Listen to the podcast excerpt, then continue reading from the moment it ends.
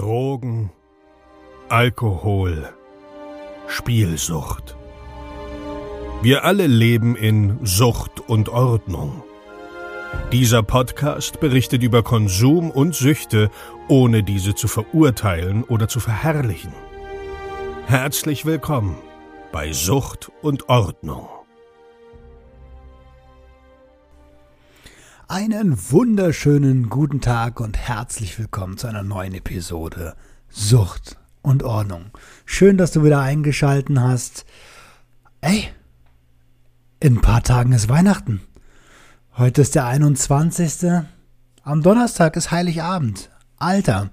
Und weil ich weiß, dass die Weihnachtszeit eine stressige Zeit ist, also für mich auf jeden Fall und für viele Abhängigkeitserkrankte, ähm, habe ich gedacht, zu Weihnachten haue ich noch eine Sonderepisode raus. Deswegen gibt es diese Woche zwei Episoden.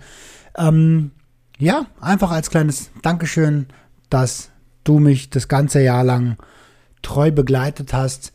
Äh, knapp 16.000 Hörer im Monat, das ist so krass. Ähm, vielen, vielen lieben Dank dafür. Und ja, noch kannst du mitmachen, wenn du Bock hast. Ähm, und zwar bei dem Shoutout. Äh, was war dein Lieblingsmoment 2020 im Sucht und Ordnung Podcast? Einige von euch haben mir schon eine E-Mail geschickt an info@suchtundordnung.com als MP3, als Voicemail. Und ähm, am 31. am Silvesterabend kommt dort auch eine Sonderepisode raus, ein kleiner Jahresrückblick. Und da werde ich das einbauen, was dein Lieblingsmoment 2020 im Sucht und Ordnung Podcast war. Also schick mir gerne noch deine MP3 via E-Mail und mach mit. Jetzt erstmal ganz viel Spaß bei der Episode. 5, 4, 3, 2, 1, go!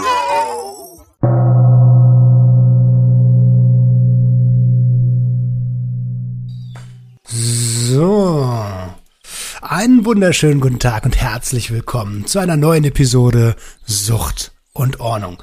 Und ich freue mich wieder mal ganz besonders, denn ich habe ähm, einen Gast am Start, den Dennis von Nie wieder Alkohol. Ähm, Dennis hat einen Podcast, einen eigenen, ähm, hat einen, ist Autor, ähm, ist auf Instagram ziemlich aktiv und seit etwas mehr als einem Jahr abstinent. Hi Dennis. Moin Zen, Tag auch. Schön, dass du da bist. Ähm, habe ich dich direkt schon unterbrochen, oder? Nee, ich wollte nur sagen, schön, dass ich da sein darf. Das war alles. Und dann war diese kleine Telefonverzögerung dabei. Sehr, sehr, sehr, sehr gern. Ähm, ich, ich, äh, wir haben mega viele Parallelen. Ne? Beide mhm. abhängig, mhm. beide ähm, relativ zeitgleich abstinent geworden und beide aus dem Kreativbereich. Äh, meine erste Frage an dich, meinst du, dass die Kreativbranche was damit zu tun hat, dass wir abhängig geworden sind? Boah, gute Frage. Da habe ich so noch gar nicht drüber nachgedacht, zumal ich jetzt nicht so der typische Medienmensch bin. Ähm, ich habe das, weiß ich nicht, also es kann sein, also vielleicht rutscht das einfach ein bisschen näher so rein, ne, dass man eher schon, keine Ahnung, im kreativen Schaffen dann auch öfter mal irgendwie, keine Ahnung, hier ein Bierchen, da ein Bierchen oder sowas nimmt oder halt bei Agenturen oder so, wenn dann Zeitdruck dazukommt, dass man sich da auch mal ganz andere Substanzen irgendwie gönnt. Das kann ich mir schon vorstellen. Oder viele Grundkreative fangen ja auch mit dem Kiffen irgendwann mal an, mhm. was bei mir nie so der Fall war, weil ich einfach schlicht und ergreifend Nichtraucher bin und auch bleiben werde. Ähm, aber klar, da gibt's mit Sicherheit so ein paar Deckungssachen, aber ich glaube, das wird man bei Bankern oder bei irgendwelchen Druckberufen oder so, glaube ich, auch finden. Ob das jetzt tatsächlich einfach eine Sache ist, so für so ein ähm, Ventil oder um irgendwie so die, die kreative Pandoras Büchse zu öffnen, weiß ich nicht. Das muss jeder so für sich gucken. Ich glaube halt, auf Dauer bringt das nicht so irrsinnig was. Klar gibt's ein paar Künstler, die haben geile Sachen gemacht, weil sie auf irgendwas drauf waren. Aber so richtig mit deren Leben tauschen will ich dann jetzt doch auch nicht so richtig. Ja, verstehe. Also ich glaube tatsächlich, dass du hast das ganz, äh, ganz Gutes da gesagt, dass das mit dem Druck an sich zu tun hat, dass man immer abliefern muss. Ähm, da sind Vertriebler, glaube ich, ziemlich ähnlich dabei. Äh, aber zurück zu dir. Ähm, du hast, äh, wie lange hast du denn getrunken? Ja, also wenn man so das generelle Trinken nimmt, dann so 20, 22 Jahre. So und das halt mehr oder weniger auch täglich eigentlich. Ähm, das ist aber, hat aber angefangen mit einem harmlosen Feierabendbierchen, das aber dann so jeden Abend, dann irgendwie so drei pro Tag irgendwie. Und am Ende war es dann halt so die letzten, ja, drei, vier Jahre war es halt richtig heftig. Ähm, ja, so ungefähr, das ist so die Grobzusammenfassung der Zeit. Okay, da würde ich gerne ein bisschen tiefer reingehen. Also, wie hm. alt bist du für die Hörer? Noch 39. Ich, also ich fühle mich zwar eher so wie 21 innerlich mit Lebenserfahrung so gefühlt, aber ähm, ich, äh, nee, ich kratze tatsächlich an, an der 40. Okay. Ähm, löst das was in dir aus? Weil, also, bei, bei 30 war es bei mir ganz krass. Da habe ich, äh, da habe ich kurz mal gedacht, eigentlich wolltest du nicht so alt werden. Boah, siehst du, jetzt muss ich gerade wieder an das, was wir gerade hatten mit den Kreativen denken. Ich war damals so großer Doors-Fan, also Jim Morrison und so, und der ist, die sind da auch alle irgendwie mit 27 Hops gegangen, ne? Also Kurt mhm. Cobain, er ist mit 27 Hops und so. Damals auch gedacht, so, das wird ja irgendwie kein Alter, aber nö, also ich hatte da persönlich gar keinen Stress mit. Ähm, das Alter hat mich so eh nicht so richtig gejuckt, auch jetzt nicht. Also ich glaube, es ist eh eher so, ich bin jetzt nicht so der typische äh, 40-Jährige und ich kriege auch von allen Ecken ständig immer gesagt, so dass ich jetzt noch nicht unbedingt so aussehe. Und ja, ich werde tatsächlich beim Lottospielen noch zwischendurch gefragt, ob ich einen Perso dabei hätte. Von daher ist das alles easy. Ähm, und ich komme da auch nach meinem Vater, der sieht halt auch irgendwie, keine Ahnung, der ist jetzt äh, Anfang, ja, kurz vor Mitte 70, sieht aber auch noch aus wie 60 so gefühlt. Alles noch original dran an ihm, alle Einzelteile. Von daher äh, hoffe ich mal, dass ich da äh, ja grob in diese Richtung einschlage und von daher mache ich mir da keinen Stress und an, ansonsten so nö. Also ich bin eher so ein, so ein Mensch, der sich denkt, es ist noch lange nicht Halbzeit im Leben, sondern da kommt noch einiges mehr und mich juckt so eine so eine Jahreszahl überhaupt nicht nö. Perfekt, perfekt, sehr gut, sehr gut. Ähm, lass uns doch mal anfangen, äh, so ein bisschen biografisch vorzugehen. Du hast, mhm. wann, wann hast du den ersten Schluck Alkohol oder wie bist du zu Alkohol gekommen? Wie hast du das erste Mal bewusst wahrgenommen, dass es dass es da was gibt, womit man sich berauschen kann. Ich muss jetzt gerade tatsächlich überlegen, was mein allererster Schluck war. Da habe ich mich noch gar nicht so richtig mit beschäftigt. Also ich weiß nur, dass ich zum Beispiel ganz offiziell, das habe ich auch in meinem Buch irgendwann so beschrieben, habe ich ähm, ganz offiziell das erste Bier vor meinem Vater mit meinem Vater getrunken. Mhm. Ähm, habe aber an dem Abend schon, ich glaube, das müssen 17 oder irgendwie sowas in dem Dreh Feiglinge gewesen sein, die ich so unterm Tresen äh, getrunken habe. Ähm, und das erste Bier, und dafür, dass es offiziell das erste Bier war, ging auch relativ schnell runter. Also, ne, also ich war da schon geübter, als es denn so äh, den Anschein hatte, aber ich glaube, das erste Mal tatsächlich angetüdelt war ich, boah, da war ich 16,5 oder so, das war so ein Silvester, wo ich das erste Mal irgendwie zwei Glas Sekt getrunken habe und dann gedacht habe, huch, das dreht sich ja alles, ist ja ganz lustig. Ähm, und ansonsten habe ich halt nie äh, groß Kontaktschwierigkeiten mit Alkohol gehabt. Wir waren immer so eine Familie mit äh, Vereinszugehörigkeiten, mehr oder weniger, viel Fußball früher und so. Äh, und ich, da kennst du es ja vom Sehen, du denkst ja nichts Schlimmes und ich hatte auch nie schlimme ähm, ja, Verbindungen damit. Und so ähm, habe ich es halt einfach als normal wahrgenommen. Also als nicht schlimm, aber auch nicht als übermäßig präsent, sondern einfach nur so, ja, ist okay, kann man machen. So wahrgenommen.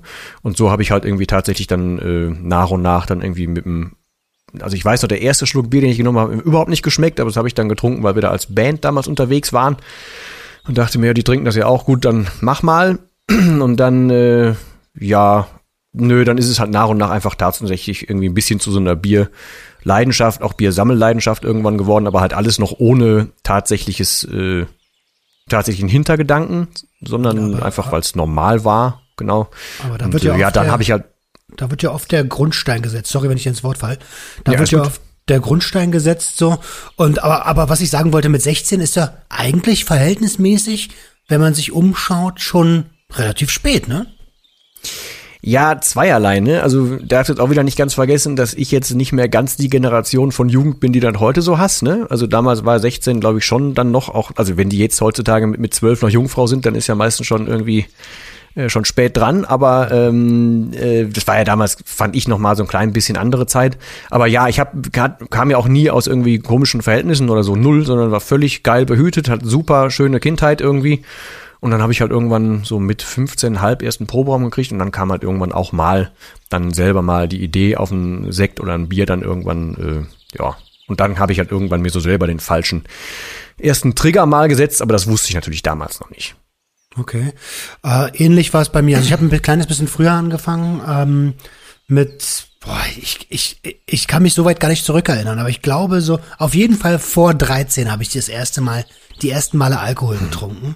Und es war Mhm. immer im Rahmen von Familienfeiern, immer im Rahmen von, ähm, ja, mit meinem Opa irgendwie. Ich habe immer gesehen, ey, die sind so lustig drauf, wenn die alle trinken. Und auf einmal vergessen sie so ein bisschen den, den Streit, den sie sonst hatten. Ähm, aber du bist da ganz Aber anders hast- aufgewachsen, ganz, ganz behütet. Warst du dann, dann heimlich da mit 13 irgendwie äh, dann getrunken auf Familienfeier oder hast du was gekriegt offiziell oder wie hast du das gemacht? Äh, äh, Gute Frage.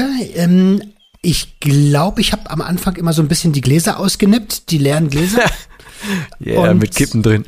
Äh, nee, das zum Glück noch nicht. Aber, aber relativ früh hat man mir auch schon mal so einen Sekt gegeben. Ja, an Silvester, gerade Silvester kann ich mich erinnern. Da war das dann immer so, ja, du, komm, ein du, ein du. Ähm, Nee, krass. das war bei uns, also ich weiß noch, also ich habe mit fünf habe ich mal, ähm, äh, da hatte mein Vater, die saßen halt in einer Family-Runde und dann ähm, hat er so gesagt, ja hier, guck mal, da ist ein Bier und meine Ma hat gesagt, lass das sofort sein.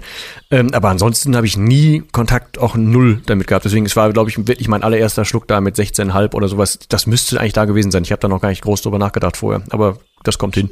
Sp spannend, spannend, spannend, spannend. ähm, und jetzt hast du ja gesagt, da war der Alkoholkonsum noch total normal, so wie wahrscheinlich bei, äh, ich sag mal, 80 Prozent derjenigen, die irgendetwas konsumieren, ist ja der Konsum normal, weil sie damit gut umgehen können. Ähm, wann wurde es denn, wann hast du das erste Mal gemerkt, dass, äh, dass es vielleicht nicht mehr so ganz normal ist, was du da machst? Also das, das mit das Tückische am Alkohol ist ja, dass man das halt so diese Schwelle nicht, nicht groß merkt, ne? Wenn das irgendwie mehr oder anders wird oder so. Ich habe mich ja nur, ähm, als ich das Buch geschrieben habe, halt auch so hingesetzt und habe ja chronologisch mal aufgeschrieben, was denn so los war bei mir und äh, mal so meine eigenen Stationen durchgekaut. Ähm, und da kam unter anderem halt bei, äh, bei rum, dass ich, ähm, ich habe damals so, keine Ahnung, 17 rum oder so, äh, wenn du gerade so wirklich Entschuldigung, wenn du so ein bisschen ähm, das erste Mal auch nach dem anderen Geschlecht guckst und so, dann habe ich, äh, ich habe halt super geschwitzt. Ich wusste das damals nicht. Ich weiß es halt heute, dass es eine Hyperhidrose ist. Das nennt sich so. Das heißt, man schwitzt ziemlich viel. Äh, in dem Fall halt zum Beispiel unter den Armen. So, das hat mich halt super gestört. Ähm, und dann habe ich aber gemerkt, dass wenn ich so drei, vier Bier getrunken hatte an so einem Abend und wir waren dann in eine geselliger Runde unterwegs, dann hörte das auf. Also habe ich mich dann wohlgefühlt damit und wusste, das habe ich aber auch erst dann rückwirkend geschnallt, aha, guck mal, wenn du das und das machst, wenn du drei oder vier Bier trinkst, also auf diese Menge kommst, das war dann schon so das Ziel, dann wirst du entspannt, dann passiert das nicht mehr, dann, dann schwitzt du nicht mehr, dann kannst du da frei rumhantieren. Das war natürlich Tür und Tor, Öffner fürs Unterbewusstsein zu sagen, aha, Alkohol bietet mir irgendwie eine Lösung oder ist dafür da, um mir, ja, keine Ahnung, dieses Problem da wegzunehmen, weißt du? Ah, crazy. Das heißt, du hast, du hast direkt ähm, ja angefangen zu kompensieren in der Jugend, ne? Ja, das, also das muss 17, 18 rum spätestens gewesen sein, genau. Und da äh, habe ich halt sofort diesen, diesen Effekt gemerkt, aber habe das halt nicht böse gemünzt und habe mir gedacht, aha, guck mal, so geht das. Ja gut, dann mache ich halt so. Also da war jetzt noch nicht kein, kein großer Hintergedanke bei, aber das war, so würde ich zumindest rückwirkend sagen, so der erste Trigger, den ich mir reingeballert habe, der dann auch hängen blieb, ähm, dass Alkohol halt eine Lösung sein kann für irgendwas. Okay, krass. Also ähm, verstehe. Das heißt, du hast den, den dann quasi als Werkzeug genutzt, ne? So wie so wie ich Genau, das, zweckgebunden so. das Cannabis genutzt habe. Genau, zweckgebunden. Ähm, da warst du 18 und dann hast du es ja gerade schon mal so ein bisschen angedeutet. Äh, ist das ein schleichender Prozess, gerade beim Alkohol, ne? Ja, also die, die, die Kurzversion, ich weiß nicht, ich kann es versuchen zusammenzufassen, so wie es dann halt so nach und nach ein bisschen lief, aber ähm, die Kurzversion war, dass ich dann ähm, halt auch irgendwann angefangen habe, dann mir Biere mit nach Hause normal zu nehmen, so und habe dann halt abends so meine zwei, drei getrunken, dann war aber auch gut. Ähm, und mehr hatte ich nicht, dann bin ich gut pennen gegangen. Irgendwann habe ich mir dann so einen Getränkemarkt gesucht, der so ganz viele, äh, ja, internationale, nationale, verschiedene Biere hatte, so dass ich mich so durchgetrunken habe. Also konnte auch dann tatsächlich nur sagen, ich tue ja was für die Sammlung so gefühlt. Ah, und da ist die, Ähm, wollte gerade sagen, da ist die Sammlung dann entstanden, ja? Ja, genau, das waren so, ich glaube, nachher waren es 240 verschiedene oder so. Wie, hast du die Ähm, Flaschen, hast du die Flaschen gesammelt oder, oder die Bierdeckel? Nee, ich oder habe, nee, also die sagen wir mal, also na, sonst hätte es glaube ich nicht so funktioniert. Ich habe halt die leeren Flaschen gesammelt. Also, ja, ja. Also ich, ich habe die, die halt getrunken so und dann habe ich mir die halt hingestellt. Aber ich habe die, ich hatte natürlich nie Bock, die abzustauben. Also äh, standen die nachher eh nur rum. Mhm. Aber ich hatte halt dann irgendwie abends immer meine Mission, da dann so drei, vier Dinger da irgendwie reinzuschrauben. Ähm, ja, und dann bin ich halt äh, von der Sache, also dass ich es eh gemacht habe, dann dazu übergegangen, dass wir halt dann im Proberaum, da haben wir montags, Mittwoch, samstags geprobt. Ähm, da ging es dann nicht erst abends um, keine Ahnung, halb sieben, sieben mit dem Feierabendbierchen los, sondern da so dann ab fünf, bei der Probe zum Beispiel, oder am Wochenende sogar dann irgendwann ab 14 Uhr. Dazu kam dann parallel dass wir als Clique damals, also eine relativ große Clique unterwegs waren immer, äh, wir haben dann dienstags irgendwann noch zusätzlich in so einem, ja, in so, so, so einem Eck da äh, gedartet, weil es dann irgendwie eine Flatrate irgendwie Bier gab noch damals. Ähm, dann haben wir donnerstags gab es so ein neues Ding, wo die Cocktails hatten. Da gab es dann eine Happy Hour, dann haben wir dann gemacht. Freitags haben wir uns alle getroffen und samstags auch. So, und das heißt, der einzige Tag, wo ich quasi eh schon per se nichts mehr getrunken habe, war dann der Sonntag und dann habe ich halt zu Hause getrunken. Und das habe ich halt ewig, Ewigkeiten gemacht. Also, dazu kommt aber, dass ich halt super sportlich war, immer. Ich habe, seit ich vier war, äh, Sport gemacht. Welchen und Sport? Ist, ich, äh, Fußball angefangen. Mhm. Ähm, also dann auch elf Jahre gemacht und ich habe dann mit drei Eigentoren auch irgendwann mal äh, in einem Spiel aufgehört.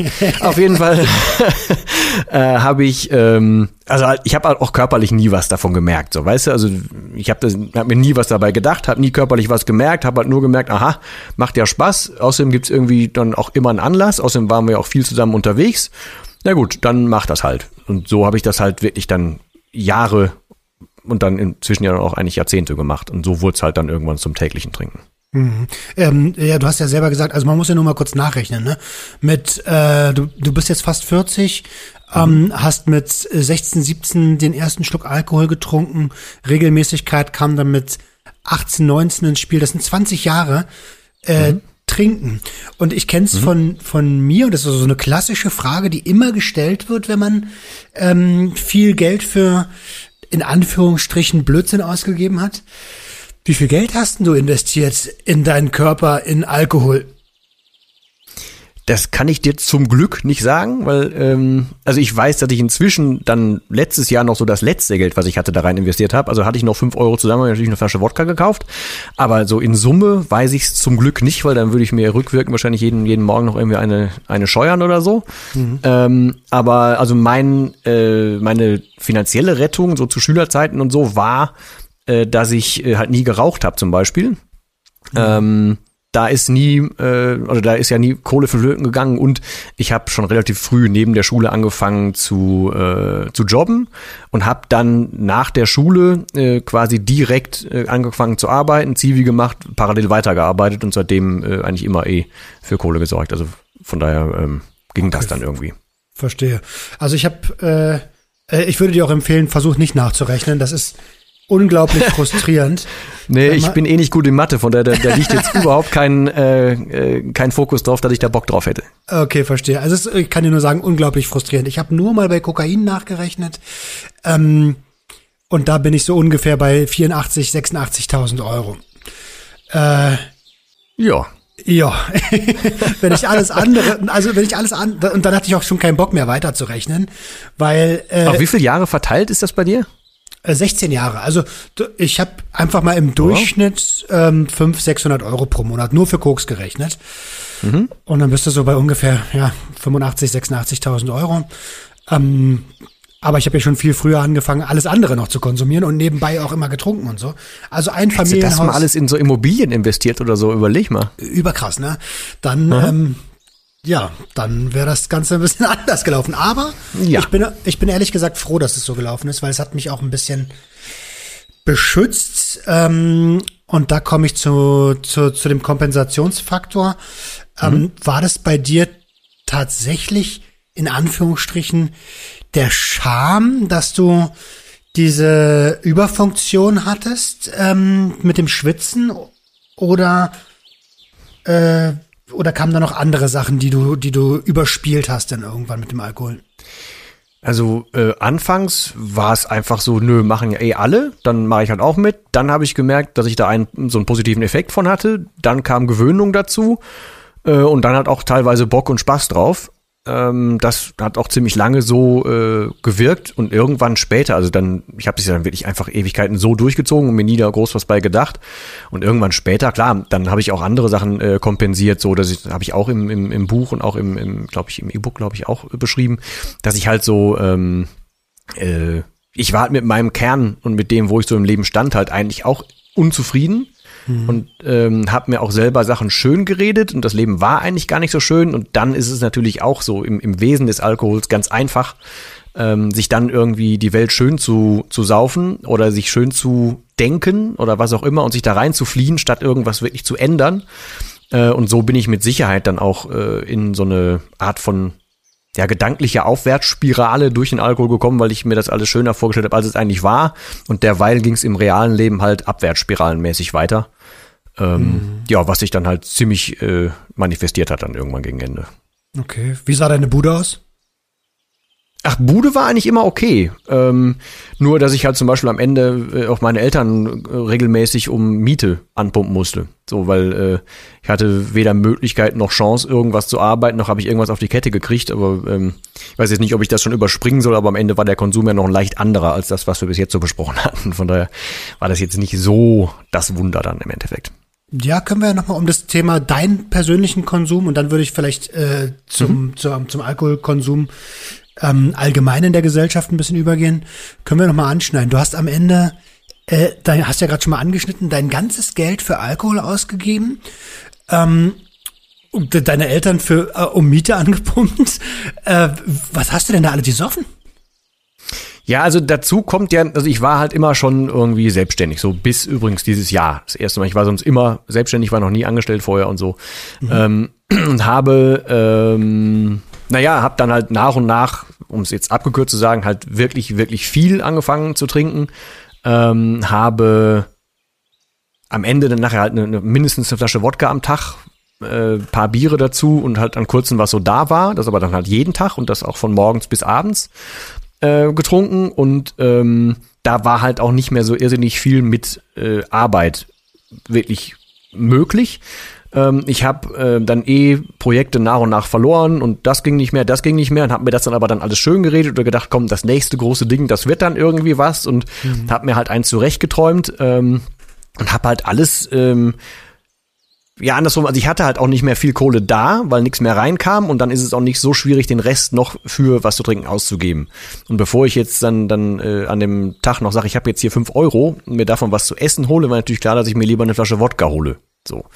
Und ähm, so ganz am Ende kam halt gar nichts mehr rein. Ähm, und äh, ja, dann mussten meine Eltern tatsächlich ein wenig äh, aushelfen. Und das ist halt noch gar nicht so lange her, weil du ja gerade schon sagst, wir haben beide ungefähr den gleichen Ausstieg. Bei mir war es halt auch Ende August 2019. Mhm. Und da war äh, de facto halt so gar nichts, äh, gar nichts mehr da. Und alles, was ich hatte, ging halt dann entsprechend für Wodka, beziehungsweise das, was ich dazu gemischt habe, da rein. Also, also Oder drauf also, für mir. Also Alkohol vor Essen. Ja, ja, klar. Ich habe eh äh, kaum noch was gegessen, was aber so den, den Grund hatte. Ich wusste eh, dass ich mir das morgens erstmal reinzwingen muss und dann kam es eh quasi wieder rauf. Mhm. Ähm, und dann wollte ich halt lieber nur wenig bis gar nichts oder nur Galle oder nur Flüssigkeit spucken. Ich hatte keinen Bock irgendwie, wenn ich schon mich übergebe, dann irgendwie das auch mit, mit Bröckchen zu machen. Da habe ich dann halt auch einfach gar keinen Bock auf Essen gehabt. Zumal ich auch einfach nicht viel runtergekriegt habe was, glaube ich, mit daran lag, dass ich schon wusste, dass ich mich irgendwann wieder übergeben werde und dann wollte ich unterbewusst auch gar nicht viel essen. Also die Leute haben sich gewundert, dass ich, dass ich esse wie so ein Spätzchen, wurde mir sogar auch immer so gesagt. Mhm. Ich aber trotzdem halt völlig aufgedunsen aussah, auch wenn das jetzt keiner wirklich geglaubt hat, dass ich dann so da am, am Trinken war, aber ähm, gegessen habe ich wirklich kaum. Okay, verstehe. Wollte gerade fragen, wie sah denn dein direkt nach dem Aufstehen, du hast es ja gerade schon mal angedeutet, wie, wie, wie sieht es aus, wenn du also nur so für die Hörer. Du stehst auf, äh, erster mhm. Gang ist wahrscheinlich der Toilettengang oder schon was anderes? Nee, erster Gang war Kühlschrank. So, erster, äh, erster Gang Kühlschrank. Genau, da stand dann schon so ein ungespültes Glas rum und dann, also nicht rum, sondern es stand da rum. äh, und dann habe ich, ähm, ja, ich hatte dann immer Wodka kalt stehen und hatte dann halt dazu meistens so, so ISO-Getränke und so dann da stehen. Damit habe ich das gemischt. Eine relativ harte Mischung. Hab mir dann da die erste gemacht, musste mich schon zwingen, zumal ich das meistens mit beiden Händen festhalten musste, weil dann das zitterte halt morgens so. Ähm, ja, zumal am Ende habe ich ja auch, ich habe ja auch kaum noch gepennt. Also ich hatte, ich habe nachher gelbe Augen gehabt, ich hatte ähm, Ödeme in den Beinen, äh, einen Blutdruck bis sonst wohin. Mhm. Ähm, die haben mich sogar bei so einem, äh, bei so einem Fitnessstudio quasi mehr oder weniger davon abgehalten, da zu trainieren, weil die das nicht verantworten konnten, weil mein Blutdruck so fertig war. Ähm, hab ähm, ja, hat morgens die erste Mische gemacht, wusste, das wird mir nicht schmecken und dann wusste ich wahrscheinlich gleich, muss ich mich einfach aus Würgereflex, weil sich wahrscheinlich der Körper gewehrt hat gegen das Zeug, ähm, mhm. dann irgendwann gleich übergeben. Aber dann habe ich weiter getrunken, um mich zu beruhigen und dann hatte ich irgendwann wieder Bock. Und das habe ich dann den ganzen Abend lang gemacht, bis ich versucht habe zu pennen was meistens nicht geklappt hat, weil, wie gesagt, am Ende habe ich über Monate nicht mehr als zweieinhalb Stunden pro Tag gepennt und die nicht am Stück, weil ich halt wegen den Ödemen und so alles auch nicht liegen konnte und nix und äh, ja, war körperlich schon relativ äh, am Ende das Ganze. Alter, ist das great. Was ist ein Ödem? Ich habe keinen Plan. Hm? Achso, Ödem ist war so, so, so Wasserablagerung und sowas in den Beinen, was sich aber im Prinzip darin ähm, also es muss, ich habe da keine Ahnung von, ne? aber das muss sowas wie so, so kurz vor, vor, vor Venenverschluss oder sowas insgesamt gewesen sein, weil ich konnte nur ganz, ganz äh, gezielt irgendwie liegen, sonst schliefen mir die Arme ein. Ich konnte die nicht auf den Bauch legen, die Arme, sonst schliefen mir die ein. Die Beine sind sofort eingeschlafen. Ich musste halt dann auch sofort wieder aufstehen. Ähm, wenn ich denn, ich hatte überhaupt keinen Bock, äh, mich hinzulegen, weil ich wusste, ich muss gleich eh wieder aufstehen und habe dann, die Beine waren, Füße waren taub, Beine waren taub. Ich habe mir dann irgendwie auch, das war dann in dem Sommer noch, ähm, hab mir dann da hier so, so mit Eistüchern irgendwie versucht, wieder Leben in die Füße reinzuholen und so und hab aber statt dann aufzuhören natürlich weiter getrunken in dem Fall. Alter. Und das habe ich halt über Monate gemacht und sah jetzt nicht mehr so aus wie das blühende Leben. So. Ja, ja klar. Ähm, jetzt so mit, mit einem Jahr Abstand, äh, wie würdest du das, das Leben beurteilen? Das Leben jetzt oder das Leben damals? Also das Leben damals. Wie, wie? Ja, ich kann es halt schlicht nicht fassen. Also ich, ich kann überhaupt nicht mehr nachvollziehen, also was für ein, für ein, für ein in sich geschlossener Nonsens das ist, ähm, was ich mir da angetan habe, warum und wie sehr ich das überhaupt nicht geschnallt habe, was ich da tue. Das, da kriege ich am wenigsten ähm, Griff dran, weil ich kriege das nicht, nicht, also ich, ich finde halt kein Haar Gutes mehr am Alkohol, so mhm. generell. Und ich finde halt überhaupt kein, kein greifbares Argument dafür, warum ich das getan habe. Und deswegen ist es, das entgleitet mir halt so ein, so ein bisschen. Ähm, ich denke halt aber, ja, also ich weiß nicht, ist so etwas so ein gespaltenes Ding. Ich hätte es natürlich gerne nicht gemacht, so wie es war. Andersrum bin ich für die Erfahrung, ja gut, das klingt jetzt falsch, für die Erfahrung bin ich nicht dankbar, sondern aber ich wäre jetzt nicht der Mensch, der ich jetzt bin, wenn ich es nicht gemacht hätte. Das wirst du ja. wahrscheinlich ähnlich kennen von dir so. Genau so, genau so, ja. Ja, ja absolut. Ähm, also, man, man nimmt dann schon so ein dickes Learning mit. Ähm, mhm jetzt ist es, also Alkohol ist ja gesellschaftlich einfach komplett etabliert, kulturell, gesellschaftlich. Äh, ich glaube, das ist das einzige Getränk oder die einzige Droge, für die man sich entschuldigen muss, wenn man sie nicht nimmt. Wie siehst denn du das? Jo. Ja, leider ähnlich. Also, ähm, es ist halt super ambivalent. Das ist nur so, also ich glaube, die Deutschen können das nur noch so im, im Bereich Unternehmertum oder Eigenständig, äh, Selbstständigkeit ähm, wenn sich jemand selbstständig macht, dann wird gesagt, nur das wird doch eh nix, bleib doch lieber mhm. angestellt. Und mhm. wenn jemand erfolgreich ist, dann wird gesagt, aha, äh, guck mal, jetzt ist er da aber ab. So, weißt du? Das ja, ist ähnlich ambivalent. Genau. Und beim äh, beim Alkohol ist genauso, wenn du wenn du nichts trinkst, wirst du komisch angeguckt. Wenn du zu viel trinkst, dann oder wenn du wenn du viel trinkst, dann wird gesagt, das ist aber ein Partytier, das ist geil, mit dem kann man Spaß haben. Wenn du zu viel trinkst, dann heißt es sofort, boah, der hat aber ein Problem. Das ja. ist halt super ambivalent und komisch. Allerdings, wenn ich jetzt so ein bisschen von außen da auch drauf gucken kann äh, und inzwischen ja auch viele Stories dazu gehört habe, dann ist das bei vielen, glaube ich, so ein mit dem Finger auf andere zeigen. Dann lass die lieber das Problem haben als ich, weil viel mehr Leute da draußen ein Problem mit Alkohol haben, als man erstmal auf den ersten Blick vor die Stirn so denkt. Total. Ähm, die Zahlen zeigen es ja, ne? Also roundabout ja. 74.000 Menschen sterben jährlich infolge des Alkoholkonsums. Ähm, das ist eine Zahl, die ist heftig äh, und die wird wenig, zu wenig thematisiert, meiner Meinung nach. Mhm. Ähm, sollte Alkohol legal sein? Also meiner Meinung nach nein. Ähm, das, also ich, ich, ich vergleiche das immer mit, so wenn du durch jetzt durch den Supermarkt gehst und da ist halt dann kurz vor der Kasse noch das Riesenregal mit Wein, Spirituosen und keine Ahnung was und sogar noch diese kleinen abgepackten, abgepackten Flachmänner für unterwegs findest du da. Mhm. Ähm, vergleich das mal und hau da halt Pillen rein, hau da, setz da Koks hin, verkauf da Crack offiziell. Wird da irgendwer sagen, yo, ist in Ordnung? Wahrscheinlich so, nicht. Nein. Wahrscheinlich so, ich, ich, ich, ich verstehe es halt, also ich, ich, ähm, ich verstehe, was da so inzwischen hinten dran hängt. Also diese, diese Zahl und oder dieses Argument, dass der Staat ja auch damit was einnimmt, da lasse ich halt insofern nicht wirklich gelten, als dass es zwar stimmt, dass der Staat so drei, vier Milliarden damit einnimmt, zumindest die Zahlen, die ich kenne, ich kann es ja nicht selber nachrechnen, mhm. ähm, aber die, die Zahl der Ausgaben und an, an gesundheitlichen Folgen, was dem Staat dadurch kommt, der ist um Vielfaches höher. Also das liegt zwischen 30, 40, 45 Milliarden ungefähr. Sagt halt nur keine Sau, weil das Problem äh, ja groß lobbybedingt natürlich nicht groß weitergetreten wird und da halt viel, viel mehr hinten dran hängt, als jetzt nur zum Beispiel Leute, die Alkohol verkaufen oder Wirte oder keine Ahnung, was hängt halt eine ganze Industrie mit dran. Ähm, und es gab mal eine, ich glaube 2008 war das, eine Politikerin, die wollte da was ändern und die wollte zum Beispiel Werbeverbote für äh, für alkoholische Getränke durchsetzen. Ja. Ähm, und dann kam halt der Lobbyverband, der, ich frage mich jetzt nicht genau, wie die heißen, aber die sind halt dafür da. Der Spirituosen. Der, der, nee, nee, nee, nee, der Dachverband äh, von, ja. ähm, von Printmedien so gefühlt. Also die, die, die halt die, die Werbeanzeigen in Printmedien verwalten oder dafür lobbymäßig eintreten. Da gibt es irgendeinen Begriff für, der fällt mir jetzt aber gar nicht ein. Auf jeden Fall, ähm, die, diese Politikerin wurde sehr, sehr mundtot gemacht und die gibt seit 2008 oder wann das war auch nicht mal mehr ein Interview dazu.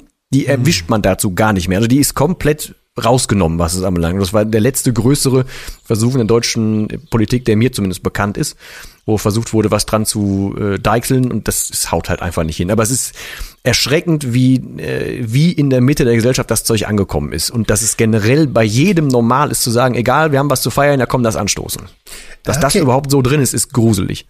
Ja, ja, ja, klar. Es ist, hat ja auch was, was Rituelles, ne, und Menschen mögen Riten. Ich mhm. find's, ich find's spannend. Also, also eine Sache würde ich gerne noch, also ich, ich will, ich verteufel das ja auch nicht generell. Jeder, der, genau. der aus Jux und Dollerei trinkt, das ist völlig, kann er ja machen. Genauso wie jeder, der von mir aus kiffen will, soll kiffen. Ist alles in Ordnung. Darauf Sobald das Problem ist, das Problem am Alkohol ist aber, dass du doch äh, ja, es gibt super viele Leute da draußen, die halt überhaupt nicht wissen, wie einfach und wie umschmeichelnd das Zeug dich kriegt äh, und wie einfach du damit an sich einsteigen kannst. Und da ist die Aufklärung bei weitem nicht nicht so weit, wie sie sein sollte. Ähm, und die Leute kriegen können auch nicht so die Hilfe kriegen, die sie, die sie kriegen. Und das Bild, das öffentliche Bild vom Alkohol ist halt einfach noch ein grundsätzlich falsches. Ich werde aber jetzt nicht belehren drum laufen und jedem sagen, du darfst das nicht, du darfst das nicht, sondern es gibt halt eine ein paar Menschen, die können das und es gibt halt jede Menge Menschen, die können das nicht. Genau, und, und jetzt muss ich dich kurz unterbrechen. Ja. Genau darauf wollte ich hinaus. Ähm, das heißt, eigentlich bist du nicht für eine Illeg oder vielleicht bist du für eine Illegalität, aber du bist auf jeden Fall für ein Werbeverbot von Substanzen, egal welche man präferiert für sich selbst, ne? Ja, gut, aber dann musst du das wieder definieren, weil das geht in Filmen zum Beispiel wird auch super viel reingehauen, ne? Dass die coolen Leute immer eine Kippe am Zahn haben, dass da Bier getrunken wird und so weiter. Das zählt ja auch schon mit zur Werbung. Die Frage ist, ab wo du dann anfängst, das zu verbieten.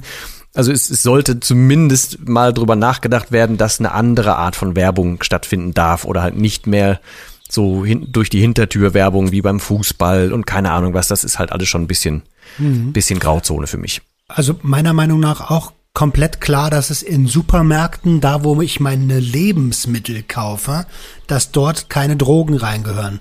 Und da zählt mhm. Nikotin und Alkohol genauso mit dazu. Du hast es gerade ganz gut gesagt, dass das Regal, ja, wenn da jetzt äh, äh, Kokain oder oder Pillen zu kaufen wären, was ja gar nicht so fern ist, wenn man mal über den großen Teich guckt.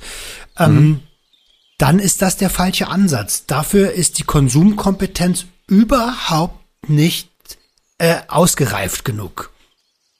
Mhm, äh, das ist ein gutes Wort, ja. Ja, absolut. Aber ich finde, das ist ganz, ganz wichtig, weil ich persönlich bin der Meinung, um meinen Standpunkt auch kurz zu vertreten, ich persönlich bin der Meinung, äh, mich interessiert nicht, was du konsumierst. Und ich hätte mir gerne die Freiheit gewünscht, legal zu konsumieren, auch als ich noch konsumiert habe. Aber ich hätte mir genauso gewünscht, dass es mir jemand beigebracht hätte und ich den ganzen Scheiß nicht alleine hätte durchmachen müssen, um nämlich, äh, naja, ich will jetzt nicht verderben sagen, aber um in die Abhängigkeit zu rennen. Hm. Ja, ja, das gut, dann, also dann kommen wir so grob ähm, auch in die in die Ecke, zumindest in meiner Denke, ähm, dass zur Aufklärung dann auch quasi nachher so diese ganze Suchtbewältigung irgendwie dann wieder mit mit reinspielt und dass die Leute halt oft am falschen Ende anfangen. Also dass die ähm, andersrum gesagt, oder um es einfacher zu sagen, die Leute müssen halt mal schnallen, dass äh, Alkohol oder Drogensuchtmittel generell halt einfach nicht die Lösung sind, sondern dass die halt einfach nur über irgendwas wegspielen oder über irgendwas helfen, dass das aber nicht so der Ansatz sein kann, äh, sich in irgendwas reinzuflüchten. Das wäre eine Sache, die viele, auch gerade Jugendliche, noch überhaupt nicht auf dem Schirm haben, meiner Meinung nach. Total, total. Ähm, meinst du, Alkohol ist die Droge deiner Wahl geworden, weil sie legal war? Oder wäre wäre der, der, der Status ähm, der Strafbarkeit, hätte der keine Rolle gespielt? Ähm, ich habe auch alles Mögliche mal probiert irgendwann, aber also bei mir war relativ klar, dass es Alkohol wird, wenn, weil ich halt erstmal per se nicht rauche. Mhm. Also auch noch nie geraucht habe und meinem Vater mit vier Jahren versprochen hat, dass ich nie an, äh, nie an der Kippe ziehen werde. Das habe ich auch gemacht. Äh, also mich dran gehalten, so rum. Ähm, deswegen fiel das einfach komplett raus. Und ich habe dann auch mal andere Sachen probiert, äh, auch ein paar Mal probiert, aber das hat mir alles nicht so richtig was gegeben. Und danach äh, war es definitiv so, hat's mich abgeschrocken, äh, wenn ich da jetzt irgendwie selber aktiv hätte werden müssen, mir das irgendwo zu besorgen und so. Das wäre für mich äh, Hemmschuh gewesen. Und deswegen, da Alkohol verfügbar war, habe ich dann halt dazu gegriffen. Okay, da das ja hier ein Drogenpodcast ist, ne, ähm, willst du sagen, welche Substanzen das waren oder spielt das keine Rolle? Äh, das waren zwei, drei Mal, also von daher ist es nicht so wichtig. Ich habe auch einmal äh, Koks versucht, das hat mir überhaupt nichts gebracht äh, und habe zwei oder dreimal äh, so, so eine halbe oder eine Viertel Pappe oder sowas mal probiert. So, mhm. okay. ähm, aber bis auf, dass ich, wenn ich im Dunkeln lang gehe, immer noch denke, dass links jemand durch mein Bild huscht, ist eigentlich nichts hängen geblieben. okay, verstehe. Aber das war auch, auch so um 18, 19 rum, also äh, auch Ewigkeiten her. Und ich habe halt einfach wirklich verdammt Respekt vor ähm, äh, chemischen Sachen. Da ziehe ich einen Hut vor. Das meine ich. Okay, verstehe. Ja, also, na klar, du hast dich also ausprobiert und hast dann relativ schnell gemerkt, okay, da, äh, wahrscheinlich an zu der Zeitpunkt, zu dem Zeitpunkt noch die Denke, ich will mit Drogen nichts zu tun haben, ohne zu wissen, dass genau. Alkohol ja selbst eigentlich auch eine ist. Ähm, so ja, und es ist halt irgendwie dosierbarer gewesen, weißt du, weil äh, du wusstest, ich wusste ja, vier Bier kriege ich hin, bei fünf, na, mal gucken, je nach Tagesform, so am Anfang. Ähm, mhm. Also ich wusste halt, was ich so vorhab an dem Abend oder ob ich noch was vorhab und was dann geht, was nicht geht. Und das wusste ich jetzt nicht, wenn ich was anderes nehmen würde, zum Beispiel. Okay. Ähm, wie, äh, wie ist denn deine Familie damit umgegangen? Stichwort Co-Abhängigkeit. Ähm, ja, also das ist insofern, also mein Bruder weiß inzwischen komplett alles, der kennt das Buch, der kennt einen Podcast, alles, was ich so inzwischen gemacht habe, kennt er alles. Wir haben aber gemeinsam beschlossen, dass wir meine Eltern da so ein bisschen äh, nicht mit dem, mit dem Finger drauf stoßen. Ähm, die haben mit Sicherheit was geschnallt, die freuen sich aber einfach derbe darüber, wie es jetzt ist. Ähm, und wir, wir wühlen da jetzt nicht viel äh, in alten Sachen rum oder so. Da wissen es jetzt Freunde zum Beispiel mehr, ähm, mehr als vorher. Aber das, äh, nee, also da war nix, äh, nix mit Hilfe, nix mit ähm, irgendeiner Co-Abhängigkeit oder so, weil ich, es hat auch kaum jemand wirklich gemerkt. Also ich habe super überspielt. Man hat es erst dann gemerkt, wenn man mir wirklich sehr, sehr nah kam. Okay, also wahrscheinlich ähnlich wie bei mir, Gewerbetreibender bist du ja gewesen, hast du gesagt, immer. Mhm. Ähm, Gewerbetreibende sind natürlich Vertriebler ähm, und Vertriebler können super gut sich selbst erstmal verkaufen äh, und so wird wahrscheinlich das Ganze überhaupt gar keiner gemerkt haben. Ne? Bei mir hat bei mir hat man, also ich meine, ich habe sieben Jahre an meiner Frau vorbei, nein, nicht vorbeigelebt, aber sie hat, sie hat das Koks halt nie gemerkt, so ne. Mhm. So, ja, das, das habe ich auch, auch versucht. Ähm, ich habe am, äh, am Anfang äh, des Buches eine so eine Szene beschrieben, wo ich bei äh, einer, also ist jetzt inzwischen eine sehr gute Freundin, ähm, genächtigt habe, ähm, die, äh, und ich bin halt völlig, ähm, ja, neben der Kappe gewesen so, aber sie war dann auch damals diejenige, die das erste Mal mir gesagt hat, oh, deine Augen sehen aber komisch aus und die sich dann auch damals zurückgezogen hat und ich habe das überhaupt nicht verstanden. Rückwirkend weiß ich warum. Ähm, aber sie war mit so die erste, die, die mir dann nachkam, dann auch sagte, boah, nee, das ist zu viel, da ist, da ist noch größeres Problem hinter, das und das klappt alles nicht. Äh, da ziehe ich mich raus. Ähm, und ansonsten normale alte Freunde, die haben dann zwischendurch mal was gesagt, aber dann ist man als, als Trinker, der erwischt wird, natürlich der Erste, der, der es abstreitet, der sich irgendwas ausdenkt und dann noch vorsichtiger wird, noch mehr Versteckspiel treibt mhm. und so weiter. Und dazu mal ab, mich hat man nie lallend irgendwo gesehen, ich bin nie irgendwo hilfebedürftig gewesen oder so. Ich habe immer quasi noch Kontrolle behalten, habe halt einfach nur einen verdammt hohen Grundpegel quasi gehabt. Also ich war jetzt keiner, dem man das wirklich sehr, sehr angesehen hat oder so. Bis auf vielleicht jetzt den Vergleich jetzt zu früher, so vom körperlichen, vom Aufgedunsenen, vom Hautbild her und so. Aber äh, so vom Verhalten her und so hat man mir das nie tatsächlich angesehen. Okay, also ich kenne ähm, ein paar von meinen Freunden haben, sind auch äh, Alkoholiker. Ähm, hast du das, äh, also die haben Flaschen in der Wohnung versteckt.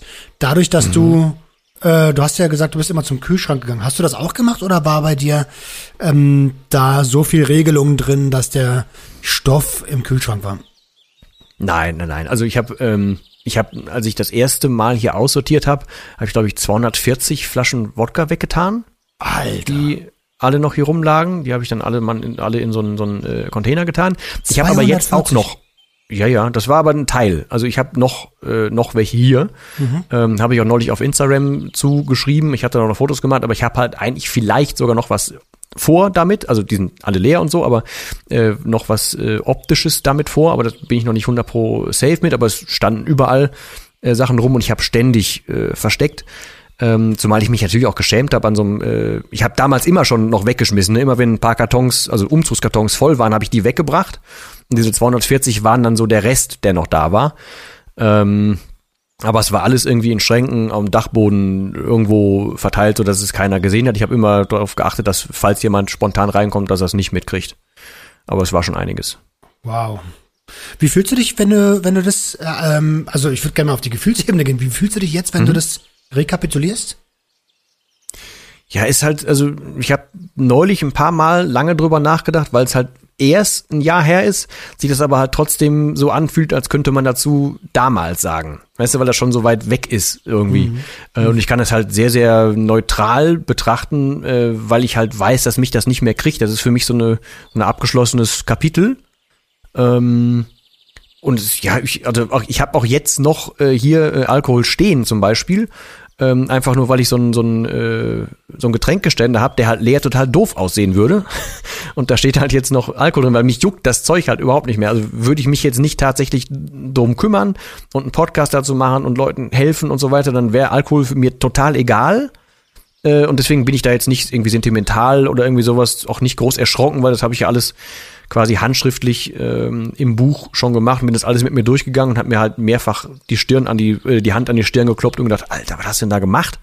Also die Phase habe ich hinter mir und heutzutage gucke ich da jetzt einfach so wie so ein, tatsächlich ein bisschen wie auf ein anderes Leben drauf. Okay. An der Stelle würde ich gerne das Buch empfehlen. Ähm, Raus aus der Alkoholfalle heißt das, ne?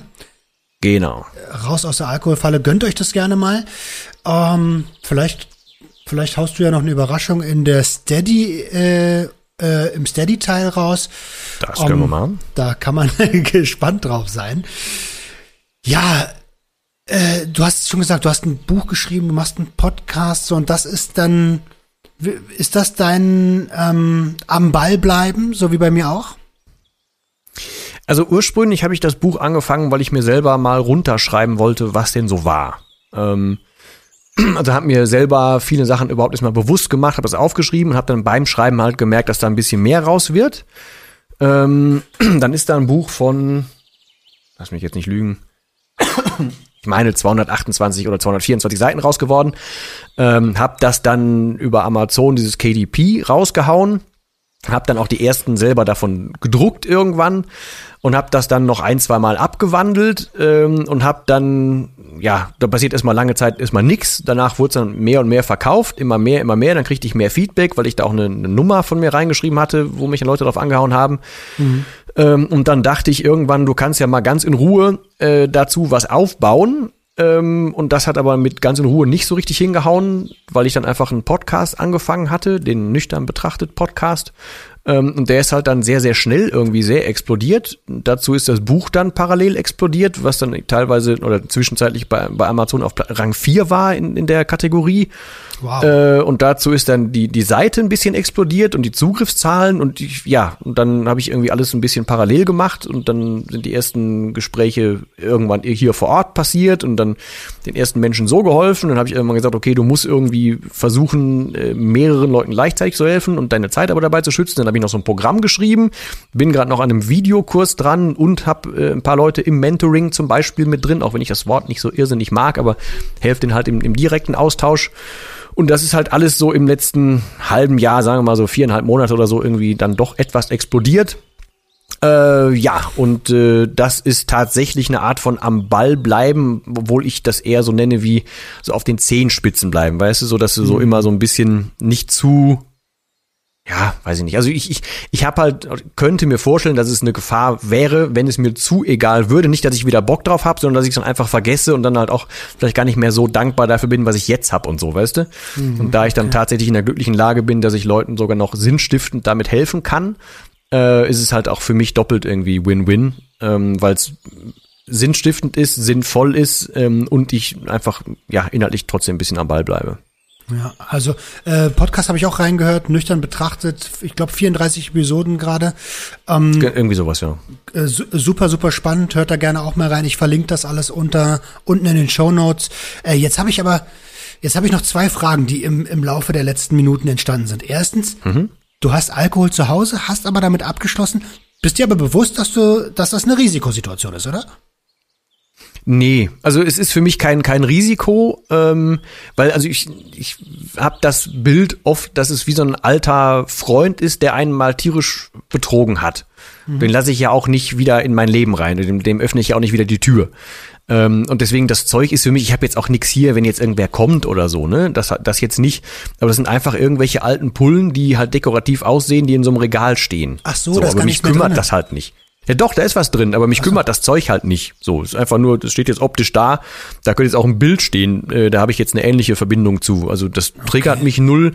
Ich habe auch null Angst. Äh, ich stehe halt auch, ich habe das neulich auch ein paar Mal erzählt. Ich, ich bringe halt auch den äh, den Jungs Bier. Ich bringe auch meinem, äh, meinen Eltern äh, Getränke mit oder gebe Leuten was aus. Ich fahre auch Leute mhm. abends nach Hause, selbst wenn die eine Fahne haben. Das macht mir überhaupt nichts. Also wirklich null. Ich habe für aber mich komplett damit abgeschlossen und das juckt mich null.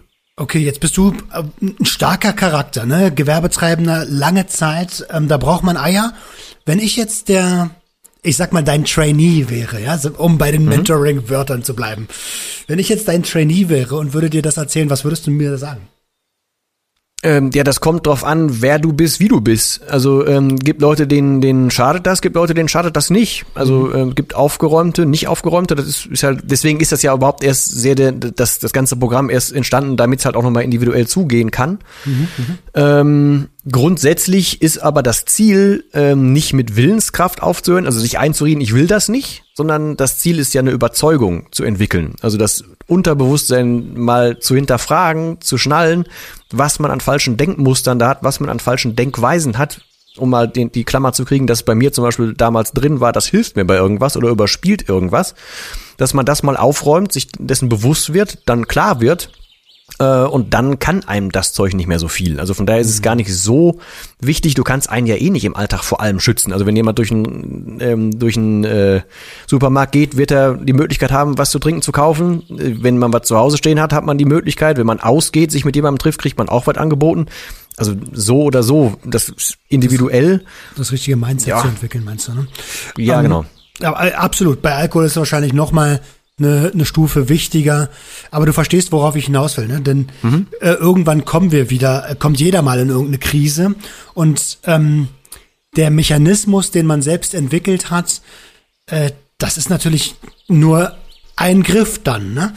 Ähm, genau. Da wieder rein zu verfallen. Deswegen habe ich da gerade so ein bisschen gedacht, wow, wow, wow. Das nächste Ding, was ja, also genau, ich habe das, aber das, wie gesagt, es, muss jeder für sich tatsächlich entscheiden, wie gefährdet er sich da sieht. Ich habe da auch schon ein paar Mal Feedback zu bekommen. Also ich zum Beispiel, ich habe auch mal auf auf Instagram diesen äh, diesen Getränkeständer ähm, äh, fotografiert und da reingestellt, da kam ein ähnliches Feedback, wo es heißt, boah, das kann aber jemanden hart triggern. Mhm. Ich, klar, das kann jemanden hart triggern, mich triggert's persönlich nicht.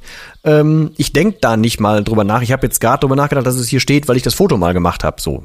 Okay. Mich juckt's persönlich nicht. Wenn es jemanden triggert, dann klar, raus damit, dann nichts zu Hause haben. Ähm, und dann aber auch bitte mit den, äh, mit den Menschen im Umfeld reden, generell sich jemanden suchen zum Reden. Ähm, und dann aber auch dafür sorgen, dass wenn man irgendwo essen geht, dass man eingeladen wird, dass da halt keine Pralinen rumstehen, darauf, sor äh, dafür sorgen, dass halt kein Rotwein in die Soße kommt, wenn was gemacht wird und so weiter. Ähm, die Klasse. Ja, äh, genau. Aber grundsätzlich bleibe ich dabei, dass man sollte mit dem mit der Willenskraft starten, sich quasi das Werkzeug in die Hand nehmen, das nicht zu wollen, dann aber systematisch vorgehen, um äh, die Denkweisen zu ändern. Und während man die Denkweisen ändert, erfährt man super viele positive Dinge, die man sich selber wieder ins Unterbewusstsein reinfriemeln kann, damit die Überzeugung wächst, dass man von dem Zeug weg will oder weiter wegbleiben will, ein neues Leben hat und und und. Und in dieser Zeit kann man halt super dafür sorgen, dass man an den Kern seines eigentlichen Problems geht, also zum Beispiel ein Weglaufen, Überforderungen, eine Belastung, keine Ahnung was, emotionale Sachen, dass man in der Zeit halt diese Sachen auch aufräumt, weil dann wird der Drang, irgendwas überspielen zu wollen, irgendwas kompensieren zu wollen, irgendwas abtäuben, äh, äh, betäuben zu wollen, wird halt immer weniger dann. Hm, total, absolut. Ich bin absolut auf deiner Seite ähm, und gebe dir da auch vollkommen recht. Also wenn du dich selbst erstmal verstanden hast, warum du diese Mechanismen entwickelt hast und an die Ursache rangehst, dann hast du schon sehr, sehr, sehr, sehr viel geschafft. Ähm, ja, ich habe genau. gerade hab noch eine andere Sache gehört. Mhm. Digga, du hast jetzt in einem Jahr ein Buch geschrieben, ein Programm aufgezogen, einen Podcast aufgezogen, die Webseite extrem professionell gemacht. Ist das deine neue Sucht? Nö, Tatsächlich nicht. Also es ist, ähm, es ist einfach ja viel schneller passiert, als ich es ursprünglich gedacht habe. Ähm, ich habe in der Zeit aber tatsächlich sogar ja dann erstmal mir noch einen Festjob erarbeitet und ich habe noch eine Firmenbeteiligung. Alter, aber ähm, das hat aber nichts mit ähm, mit Suchtverlagerung oder so zu tun, sondern ich habe halt einfach jetzt Bock aufs Leben, weil ich mich jetzt selber nicht mehr hindere. Weißt du? Ich habe halt jetzt erstens Energie wie, wie mit 21 so gefühlt. Ähm, und ähm, ich feiere halt jeden Tag, dass das, was ich tue, real ist. Und jetzt nichts mehr, was ich mir so im Kopf ausspinne oder so. Äh, und deswegen habe ich halt Mörderbock ähm, und Mörderenergie und kann halt entsprechend viel umsetzen. Und ich bin halt durch diese ganze Nummer sehr, sehr großer Fan davon geworden, die Dinge runterzubrechen auf einfache Lösungen, auf einfache Dinge und umso, äh, also es war halt dann für mich zum Beispiel logisch, ein Programm aufzusetzen, äh, weil ich diese Fragen, die ich in dem Programm beantworte, halt ständig immer die gleichen gekriegt habe. Da habe ich mir gedacht, okay, so kannst du deine Zeit eher äh, sinnvoll nutzen, wenn du es einmal machst und dann aber verfügbar machst. Mhm. Und deswegen ist es dann halt einmal die Arbeit, aber danach ähm, kann ich dann wieder ein bisschen weitermachen und habe dann ja dann wieder Zeit und Energie für weitere Schritte. Okay, klingt für mich absolut plausibel, absolut logisch. Würde ich genauso machen, an, wenn ich äh, wenn ich äh, den Step gehen wollen würde, der vielleicht. Und ergänzend, weil ich tippe, dass du vielleicht dann auch darauf raus wolltest, ne, dass das irgendwie dann so, also wahrscheinlich grob Richtung Suchtverlagerung oder so, ne? Aber ich kann halt jetzt viel, viel besser in den Körper reinhören, was ich ja Jahrzehnte nicht gemacht habe. Ähm, und ich gönn mir halt, wenn, wenn ich merke, ne, jetzt habe ich gerade keinen Bock oder ich habe gerade keinen Kopf oder keine Energie, dann gönne ich mir halt entweder eine, eine komplette Tapetenwechsel-Ablenkung ähm, oder ich penne halt auch dann mal zwölf Stunden oder so. Was okay. früher auch zum Beispiel nicht ging. Also das ist jetzt nichts, dass ich irgendwas machen muss und ich bin jetzt getrieben oder so, sondern ich freue mich halt über jede, jede, jede Minute, die ich am Tag äh, Zeit habe und dann habe ich halt wenig Bock, irgendwas zu vertrödeln, sondern habe dann Bock, äh, was Sinnvolles daraus zu machen. Ich habe okay. halt viele Jahre vertrödelt in meinem Leben und jetzt würde ich ganz also gerne Attacke machen. Bisschen was nachholen, ne? Verstehe. Yep. Ähm, okay, nice. Ja, ich wollte eigentlich nur fragen, wann pennst du? Aber wenn du mal ab und zu dann auch zwölf Stunden nachholst, dann. Ja, mache ich. Dann ja, aber ey, ich bin Vater und seit seit äh, seit der auf der Welt ist mit Schlafen eh nicht mehr so viel, weißt du? Also äh, so mit mit fünfeinhalb sechs Stunden komme ich echt eigentlich gut hin. Und wenn ich wenn ich zwischendurch merke ähm, ich brauche mehr, dann mache ich ein Mittagsschläfchen, dann mache ich so, weil ich bin eh Homeoffice äh, schon seit Ewigkeiten, so kann ich ganz gut einteilen, von der nö. Also ich höre inzwischen auf meinen Körper und gönne mir, was ich so brauche. Sehr, sehr geil, sehr, sehr geil. Ey, Dennis, wir, wir sind schon eine Stunde dabei, fast. Ja. Ähm, äh, die Zeit verging wie im Fluge. An der Stelle würde ich äh, gern das letzte Ding ähm, äh, nochmal raushauen, und zwar wenn du den Hörern von Sucht und Ordnung einen Tipp mit auf den Ge äh, Weg geben möchtest, welcher wäre denn das? Dann würde ich tatsächlich nochmal Simon Borowiak äh, ranziehen, der das Buch Alk geschrieben hat, mhm. ähm, weil es ist erstens ein sehr geiles Buch äh, und der ist halt von Hause aus eigentlich Satiriker und der hat halt ganz gut zusammengefasst, dass du ähm, wenn der zum in meinem Fall jetzt die Alkoholsucht so der Kollateral die Kollateralmeise ist, dann kann man die erst beheben, wenn man die Hauptmeise behoben hat. Sonst fällt man immer wieder in die Kollateralmeise rein. Heißt, kümmert euch um euren Kern und guckt, dass er da klarkommt, weil dann braucht ihr den ganzen Scheiß nicht mehr. Sehr, sehr tolles Schlusswort. Wir beide gehen jetzt nochmal über zum Steady-Teil. An mhm. ähm, alle anderen vielen, vielen lieben Dank, dass ihr zugehört habt. Dennis, vielen lieben Dank, dass du Gast warst. Ähm, es war mir echt eine Ehre und schaut bitte gerne bei, ähm, bei Dennis Podcast vorbei, denn dort nehmen wir gemeinsam eine Episode für seinen Podcast auf. Nüchtern betrachtet, einfach mal vorbeischauen. Ähm, genau, und die letzten Worte gehören dir. Vielen lieben Dank. Gruß an alle, die zugehört haben. Danke für eure Zeit. Danke für deine Einladung und danke, dass ich hier sein durfte. Alles klar. Bis dann. Ciao, ciao. Jawohl. Tschüss.